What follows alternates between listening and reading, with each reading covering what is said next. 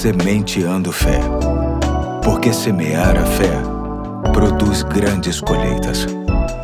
Olá, hoje é quinta-feira, dia 15 de setembro de 2022. Aqui é o Pastor Eduardo e me sinto honrado com a sua companhia em mais um episódio da série As Armas da Fé, que tem como texto básico Efésios 6, de 10 a 18. E hoje quero destacar o verso 17 que diz: Usem o capacete da salvação e a espada do Espírito, que é a palavra de Deus. Neste versículo, vemos Paulo, o apóstolo, falar de dois outros componentes da armadura da fé: o capacete e a espada. Hoje quero destacar o capacete, que era uma espécie de boné feito de couro grosso ou latão que protegia a cabeça e geralmente possuía uma pluma ou crista como ornamento. Seu principal objetivo era o de proteger a cabeça do soldado de um golpe de espada, clava de guerra ou machado de batalha. O escritor vai correlacionar o capacete com a nossa salvação. A ideia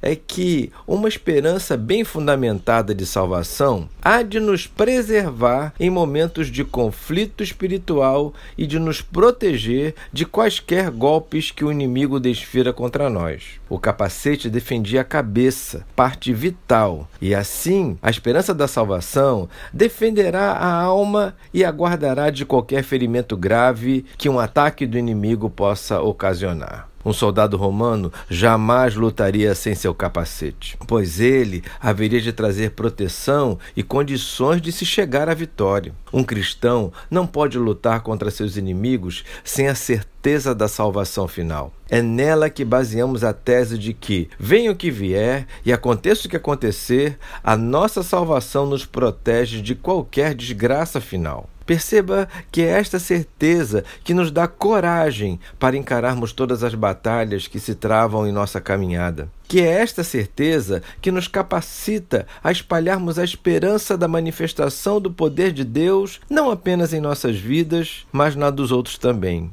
que é esta certeza que nos faz descansar na verdade de que nada nos separa do amor de Deus que está em Cristo Jesus, o nosso Senhor que é esta certeza que nos deixa consolados quando lemos que temos um Deus que cuida da gente, que está conosco em todos os momentos, ainda que passemos pelo vale da sombra da morte. Enfim, é esta certeza que nos faz preservar o órgão principal do corpo humano, que é a cabeça. Com a cabeça bem protegida contra os golpes de Satanás, vamos conseguir amar, respeitar, adorar, acolher e fazer tudo mais que agrada o nosso Deus. É um essencial componente da nossa fé. Hoje fico por aqui e até amanhã, se Deus quiser.